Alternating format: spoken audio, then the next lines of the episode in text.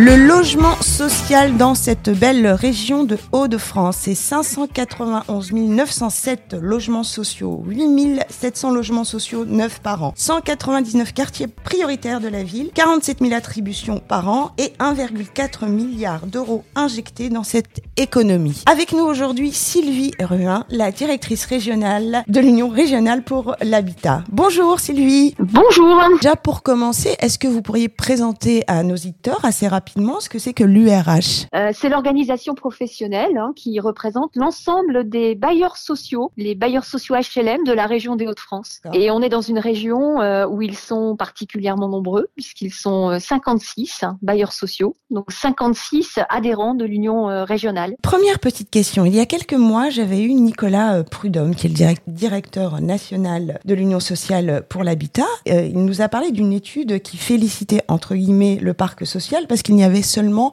que 7% des passoires euh, euh, thermiques. Mais je crois qu'il y a une particularité euh, dans les Hauts-de-France par rapport à, ce chiffre.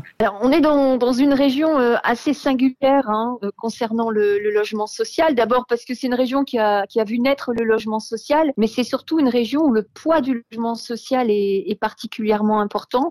Pour vous donner une petite idée, c'est près d'un logement sur cinq en région qui est un logement social HLM. Il est singulier ce parc de logement social parce D'abord, c'est un parc qui est plutôt plus ancien que la moyenne euh, nationale. Un logement sur cinq a plus de 60 ans. C'est dire que les enjeux de rénovation énergétique sont, sont conséquents. C'est un parc de logement social qui comporte beaucoup plus de, de maisons individuelles mhm. que dans le reste de la France. On est autour d'un petit 40% de maisons individuelles, ce qui est beaucoup hein, par rapport aux 15% au national. Et puis enfin, euh, c'est un parc singulier parce que c'est un parc qui est très majoritairement chauffé au gaz. Euh, les trois quarts des logements sociaux sont chauffés au gaz, ce qui pose un, vrai sujet de, transition énergétique euh, du parc dans le contexte énergétique que l'on connaît tous. Vous avez parlé de singularité de votre euh, territoire et je crois que après, après la Seconde Guerre mondiale, on était dans le tout amiante et particulièrement dans le Nord.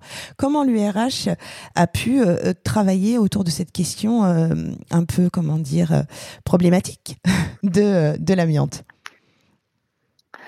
Alors, l'Union régionale euh, euh, s'est mobilisée sur cette question de l'amiante hein, dans la logique de travailler sur la prévention des risques dans le logement donc elle a, elle a conduit une démarche tout à fait inédite euh, à compter de, de 2019, euh, qui a duré quelques mois, mhm. visant avec 17 bailleurs sociaux de la région, qui représentaient une grosse partie du, du parc HLM de la région, et puis d'autres partenaires comme l'OPP-BTP, la CARSAT, à identifier les bons gestes professionnels dans les logements, que ce soit euh, les gestes du personnel de proximité, hein, qui, est, qui doit intervenir parfois dans des situations de logement euh, amiantés ou alors des, des, entreprises, et à poser les bons euh, process qui mmh. permet de minimiser les, les risques d'absorption euh, de poussière amiante au moment, par exemple, de, de décollage de, de, carreaux de faïence dans un logement, mhm. euh, de dévissage d'équipements, euh, par exemple de lavabo sur des, des sols euh, qui pouvaient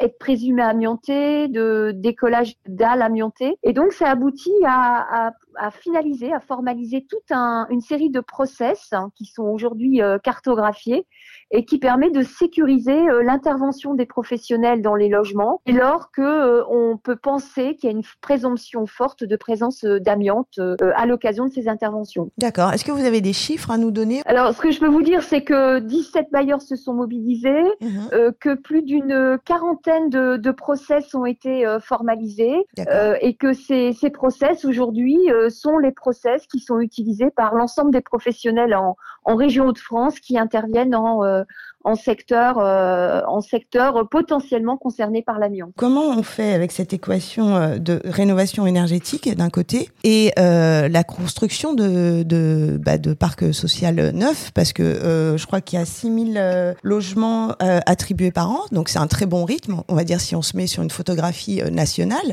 Mais dans les Hauts-de-France, apparemment, c'est pas suffisant. Alors, je ne suis pas certaine de vous donner là tout de suite la, la recette magique parce que la difficulté de la situation, c'est que on est face à une équation aujourd'hui financière euh, très complexe. Pourquoi? Parce que les bailleurs sociaux sont face à un mur d'investissement qui, qui a finalement à deux composantes. D'une part, c'est le mur d'investissement lié à la réhabilitation du parc HLM mhm. pour que les logements rénovés s'inscrivent bien dans euh, les objectifs réglementaires de 2034. C'est le premier objectif et 2050. C'est des objectifs de rénovation énergétique et surtout de rénovation bas carbone du parc HLM. Et pour vous donner quelques ordres d'idées, aujourd'hui, on sait déjà qu'il y a plus de 130 000 logements sociaux qui sont à rénover à 2034 si on veut être au rendez-vous des objectifs euh, réglementaires de la loi climat et résilience. Et on a 250 000 logements qui seront en plus à rénover avant 2050 pour s'inscrire dans la stratégie euh, bas carbone européenne. Et encore, on ne serait pas encore conforme à la nouvelle stratégie européenne qu'on découvre, la Fit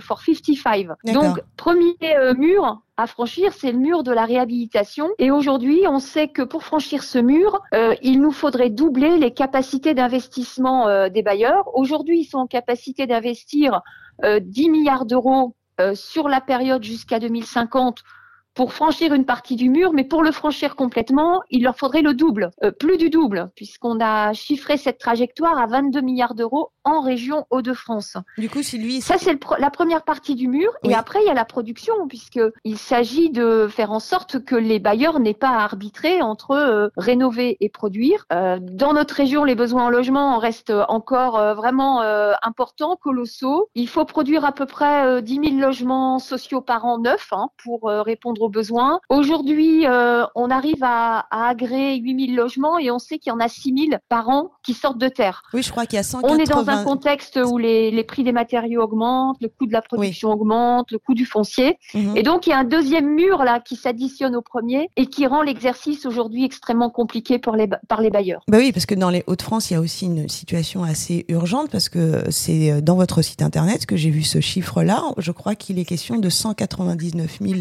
euh, personnes qui sont en attente d'un logement social aujourd'hui dans notre dans la région des, Hauts-de-France. Alors vous avez raison, la, courbe des demandeurs en instance de logement, euh, bah, elle, ne cesse d'augmenter. Donc aujourd'hui, on, a passé hein, le chiffre des 200 000 demandes de logement euh, en attente.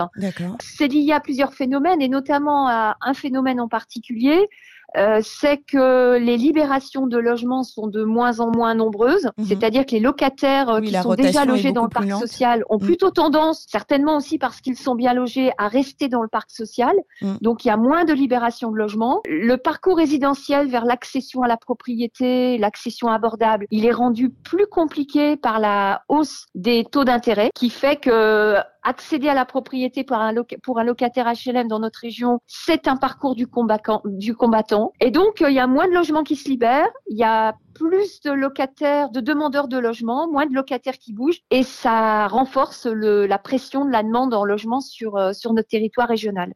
Comme partout en France, hein, par ailleurs. Un parc social, un des plus anciens euh, de France, quand il y a moins de mobilité, moins de rotation, quand l'accession à la propriété est un parcours de combattant. Je reprends euh, vos, vos, propos. Du coup, quelle est la feuille de route? Quelle est la priorité là aujourd'hui euh, pour, pour, pour votre organisation? Alors, les priorités que nous défendons à l'échelle régionale et qui sont relayées par notre Union nationale, c'est d'une part de dire qu'il faut euh, traiter l'urgence sociale. L'urgence sociale, c'est intervenir en réhabilitation sur les logements pour lesquels les charges énergétiques pèsent le plus dans le budget des ménages logés. D'accord. Priorité donc c'est l'éradication des passoires énergétiques, mhm. donc euh, les logements qui sont classés en étiquette EFG, mais pas seulement, puisque euh, il a été démontré à l'échelle régionale qu'un certain nombre de ménages locataires HLM de logements en étiquette D sont parfois en plus forte précarité énergétique que dans des logements en étiquette EFG.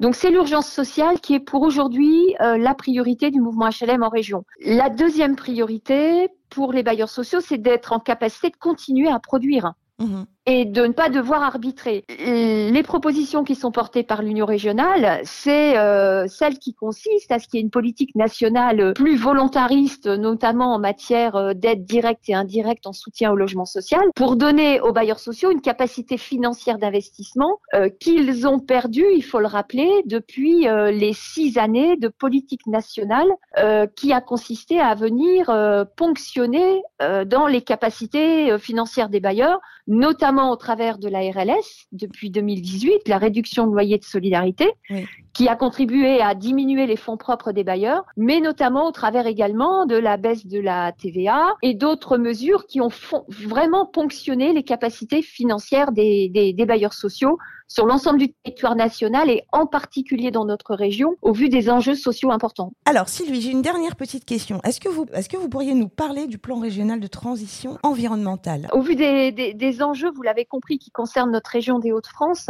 mhm. euh, les bailleurs sociaux de la région ont souhaité confier à, à l'Union régionale HLM le pilotage euh, d'un plan régional de transition environnementale qui vise, pour synthétiser, à définir les trajectoires possibles mhm que pourront emprunter les, les, bailleurs sociaux en région, qui leur permettront d'être au rendez-vous des objectifs réglementaires et bas carbone en 2034 et 2050. Donc ce plan est, est en cours d'élaboration, il sera finalisé pour la fin d'année. Et l'enjeu de, de, ce travail régional tout à fait euh, inédit, c'est de poser les conditions hein, qui permettront aux, aux, bailleurs sociaux d'être à, à, ces différents rendez-vous. Conditions en termes de, de financement, conditions en termes d'organisation des différentes filières économiques en région, et mais également conditions en termes de simplification euh, administrative, d'accès au financement, qui devront nécessairement euh, accompagner euh, l'acte de réhabilité des bailleurs sociaux en région. Donc l'URH va mettre en place un outil, si j'ai bien compris, à vos adhérents, les bailleurs, de façon à, à, y voir plus clair autour du financement, autour de, du diagnostic, au niveau de la transition environnementale. C'est assez inédit effectivement parce que c'est la première fois que j'entends euh, parler de ce, ce, type de dispositif. J'ai bien compris que c'était en préparation, mais est-ce que vous auriez une, une, échéance à nous donner sur euh, la mise en place et la mise en service de cet outil-là? Alors, plus qu'un plus qu'un outil, je dirais, euh, c'est la définition d'une stratégie commune, mmh d'une stratégie concertée, qui doit permettre de se mettre d'accord sur les, les, voies à emprunter, sur les trajectoires à emprunter, sur les scénarios euh, à coordonner. Euh, cette étude, elle aboutira en, à la rentrée, en septembre-octobre prochain. Et nous serons euh, en mesure d'en assurer la publicité au dernier trimestre de l'année. Eh ben, vous savez quoi? Je vous donne rendez-vous au mois de septembre pour qu'on ait une deuxième interview et vous pourrez nous parler de déploiement de ce dispositif de stratégie de plan régional transition environnementale pour les Hauts-de-France. Merci beaucoup, lui. C'est moi qui vous remercie. et euh, du coup, on se voit en vrai, je crois, le 16 juin à la conférence Influence Hauts-de-France sur la rénovation énergétique justement du parc social euh, au village Baïséa à Lille. Très bien, avec plaisir.